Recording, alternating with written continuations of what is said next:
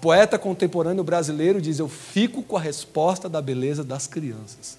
É a vida, e é bonita, e é bonita. Sabe por quê? Porque as crianças só querem viver.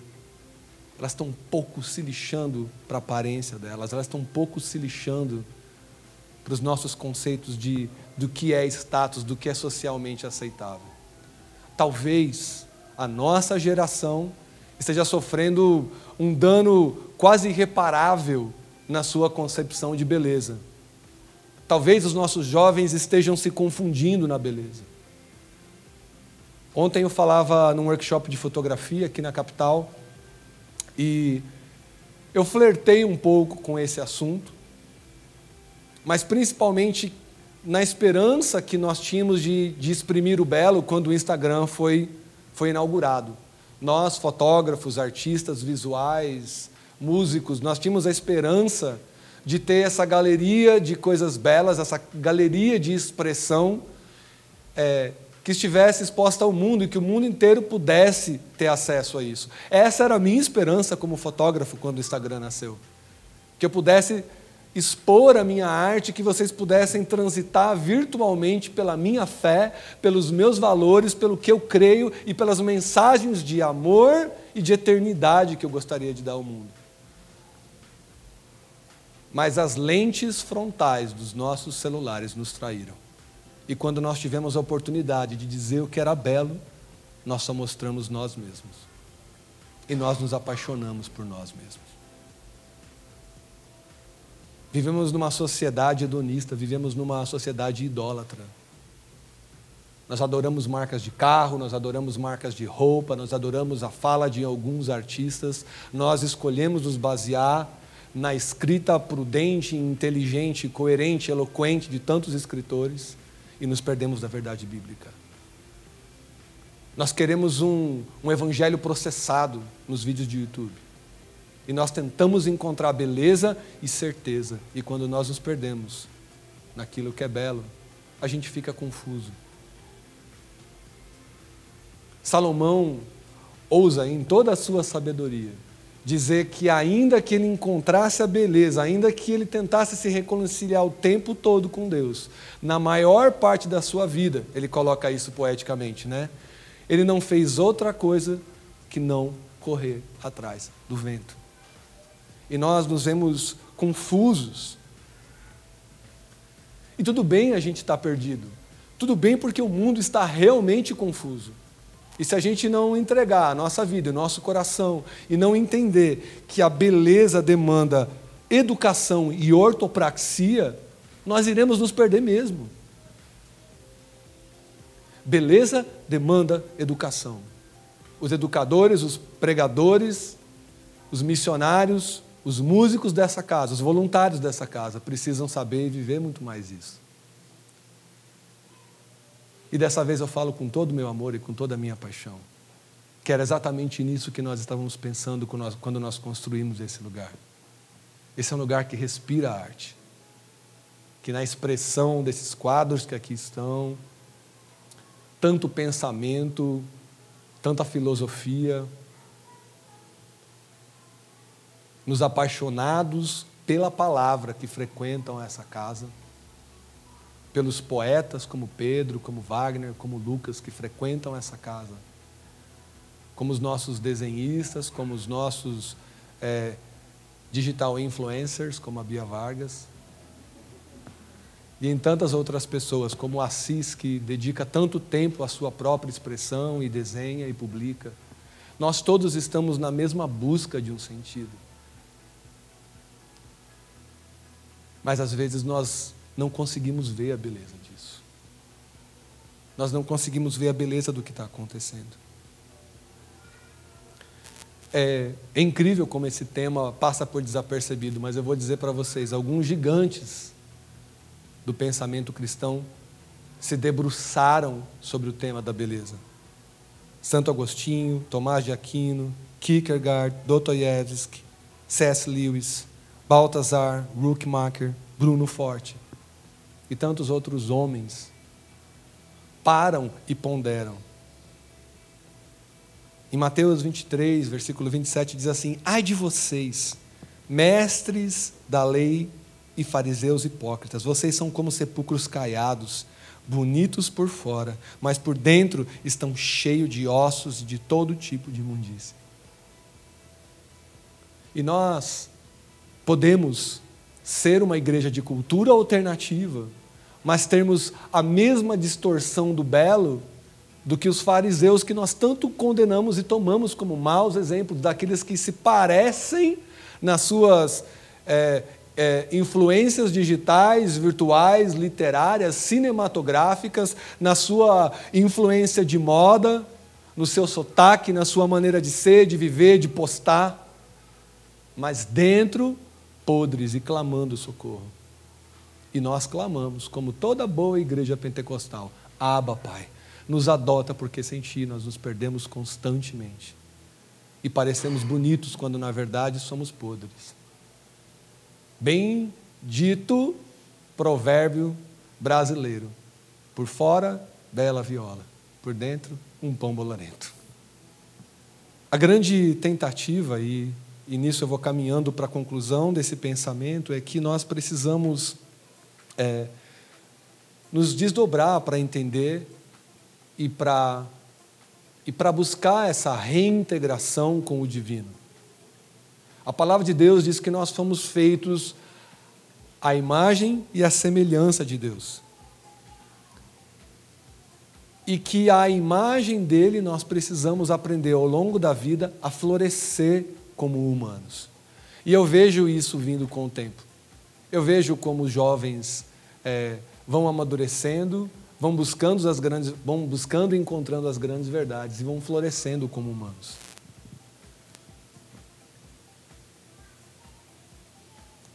E, e os poetas continuam dizendo: lembra-se dos tempos passados, a gente estava vivendo e acreditando nas coisas erradas. A cada dia da minha caminhada com Cristo, eu só encontro resposta no Cristo. A cada dia da minha caminhada de meditações e pesquisas filosóficas, eu só encontro a verdade, eu só encontro coisas que fazem pleno e absoluto sentido na palavra de Deus. E nela está toda a sabedoria. Há muitas coisas que nós teremos que buscar, aprender e conhecer fora das Escrituras. As Escrituras, eu, vivo dizendo isso, as Escrituras não têm a tabela do três, a regra de três não te ensina matemática, não te ensina é, filosofia prática, não te ensina as coisas que talvez você precise para, por exemplo, passar no Enem. Por isso que a gente tem o Letra Viva, aqui para dar uma força nessa parte. E na Bíblia a gente vai tentando. Nós precisamos perceber que somente em Deus todas as coisas fazem sentido, todas as coisas são belas e tudo é coeso. E eu, eu desafio você, tenta ver sentido em outra coisa. Dos mais inteligentes, dos caras mais bem-sucedidos, entendeu? Das pessoas que, a exemplo da Betina, começaram com mil e poucos reais e agora tem um milhão. E alguém fala, essa menina deve ter recebido uma grande sabedoria do alto. E é incrível, né? A gente olha para as pessoas que, entre aspas, são exitosas nas suas carreiras profissionais e nós falamos, aí aí tá, cara, é o sentido, vamos ser felizes. Vamos para a máxima filosófica em que o mais importante é gozar. Em todos os sentidos da palavra gozar. E não há sentido. Porque os países com maiores índices de qualidade de vida também têm índices absurdos de suicídio. Vocês percebem isso? e porque nós, de alguma maneira, distorcemos o sentido de beleza em nós. E isso impede a gente de florescer como humano, tá ligado? Porque o nosso alto interesse defeituoso termina por depreciar o outro e se apropriar indevidamente do outro, e nós começamos a ver o mundo errado também. O nosso conceito de beleza se confunde em nós mesmos. Vocês estão entendendo isso? A gente que deveria valorizar incondicionalmente, intrinsecamente, escolhemos visualizar e valorizar instrumentalmente. E é curioso, velho. Há alguns anos atrás eu vivia na, viajando Brasil, América Latina, viajei cinco continentes dizendo isso. Que às vezes a gente olha para um doido, tipo o Henrique Cristo, tá ligado? Meu pai, inefável. A gente olha para aquele maluco e a gente chegou num ponto em que a gente não consegue ver conserto para aquele doido. Tipo, aquele cara já foi, bicho. Aonde que dá tempo na vida dele, dele se, se reintegrar ao coração de Deus, restabelecer o conceito que é belo, restabelecer sanidade mental e ser usado grandemente por Deus como um cara de Deus nessa terra. E eu falo, mano, a gente tem a visão do belo equivocado, porque o Senhor pode redimi-lo na hora que Ele quiser. E os planos de Deus para a vida dele estão escritos. Talvez ele não vai viver, porque o conceito daquilo que é importante, daquilo que é bonito, daquilo pelo qual ele pode entregar a vida e o coração, estejam confusos na vida dele. Mas eu duvido muito que você esteja muito menos confuso que ele. Os maiores pensadores desse mundo terminam as suas obras dizendo: Eu estive confuso e agora eu quero encontrar a paz. Eu posso dizer sem medo que, que o humanismo secular é a religião da feiura.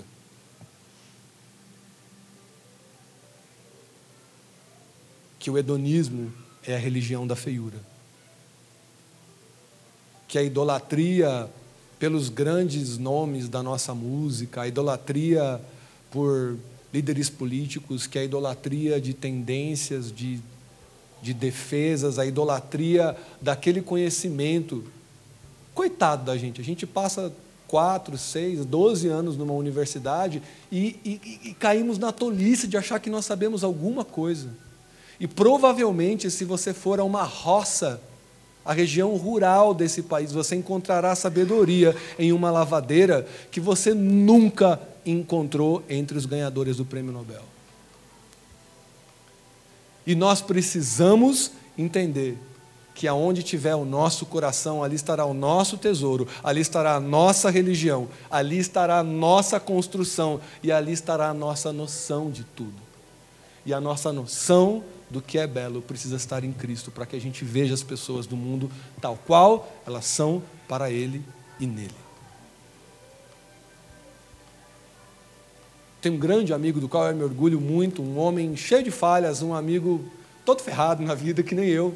A gente vive apostando aqui entre a galera do Urbana e, e a galera das igrejas de rua, dos ministérios alternativos desse país, quem que está mais ferrado. E o Diniz é um cara muito doido sei quantos de vocês conhecem o Diniz Braga. Mas ele tem uma coisa que é incrível. Ele trata no mesmo tom, com o mesmo olhar e com a mesma paixão. Um executivo, alguém, presidente, um artista é, europeu e um morador de rua. E ele fala, né, é, num, num, num bom português de Diniz, eu amo aquela puta da boca gozada que senta nos bancos da igreja e meleca gonorreia. Ele vê beleza e plano de Deus nessa descrição maldita de que ela não é bela, porque está abusada e porque está jogada no lixo e para a sociedade, para os olhos dessa religião que imprime feiura em tudo, ela é bela. E Jesus tomaria qualquer uma dessas mulheres pela mão como uma dama, como uma princesa, como uma rainha, e nós nos distanciamos dessa beleza. Nós fomos para uma beleza estrutural, de cabelos bem cortados, de barbas bem feitas, de preocupação, com tantas coisas, e nós convivemos tanto com os nossos espelhos, que jamais refletirão as nossas almas. A palavra de Deus diz lá em Samuel: porque o homem vê a aparência, Deus, porém, o teu coração.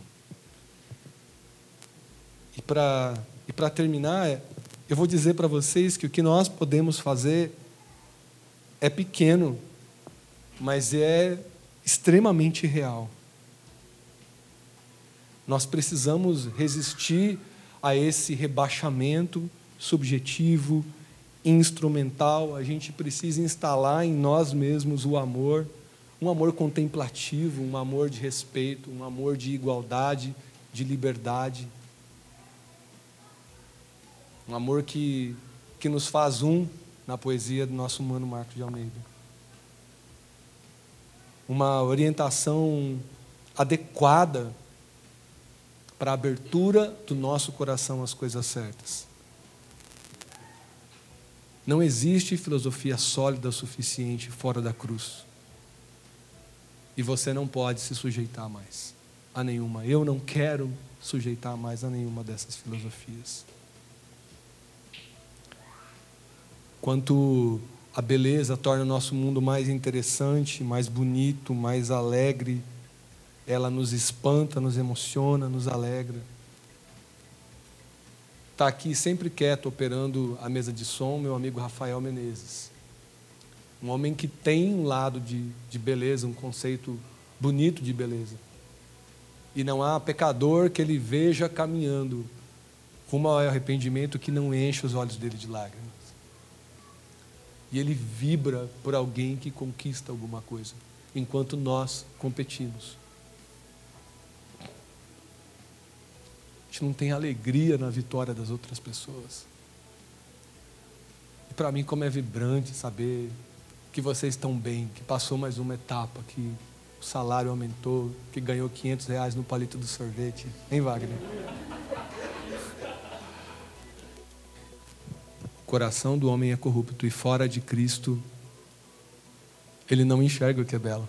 Sem a cruz, nós não enxergamos o que é belo ela precisa ser o nosso prisma, ela precisa ser a nossa lente, ela precisa é, ser o, o, o nosso vetor para percepção, para construção, para discussão. E deixem que a gente viva quase como se fosse alien algumas vezes, porque eu sei que às vezes a gente fica nas nossas universidades e nas rodas de discussões, nos cafés filosóficos, tá ligado? Na roda do, do, da base. E você não vai querer falar lá para todo mundo assim, o cara, deixa eu falar uma coisa para você, não existe amor, não existe beleza e não existe nada de proveitoso fora da perspectiva de Cristo. O cara vai te chamar de religioso, mas morra com o título de, de religioso, tendo vivido pelo conceito da palavra de Deus porque a tua eternidade será muito maior. Quer dizer, não se pode quantificar a eternidade, nem qualificá-la. Mas o seu tempo de existência é muito pequeno. A maioria de vocês não vai conseguir viver um século nesse planeta. Porque esse planeta deteriora um humano em menos de um século. E porque a rede social em que as pessoas têm plena expressão 24 horas se tornou a rede social mais nociva de todos os tempos. Uma fábrica de ansiedade e depressão. Uma fábrica de inveja. Uma fábrica de feiura. 1 a Pedro, capítulo 3, 3 a 4, diz: A beleza de vocês não deve estar nos enfeites exteriores, como cabelos trançados e joias, como de ouro ou roupas finas. Ao contrário, esteja no seu interior, que não parece, beleza demonstrada num espírito dócil e tranquilo. Amém?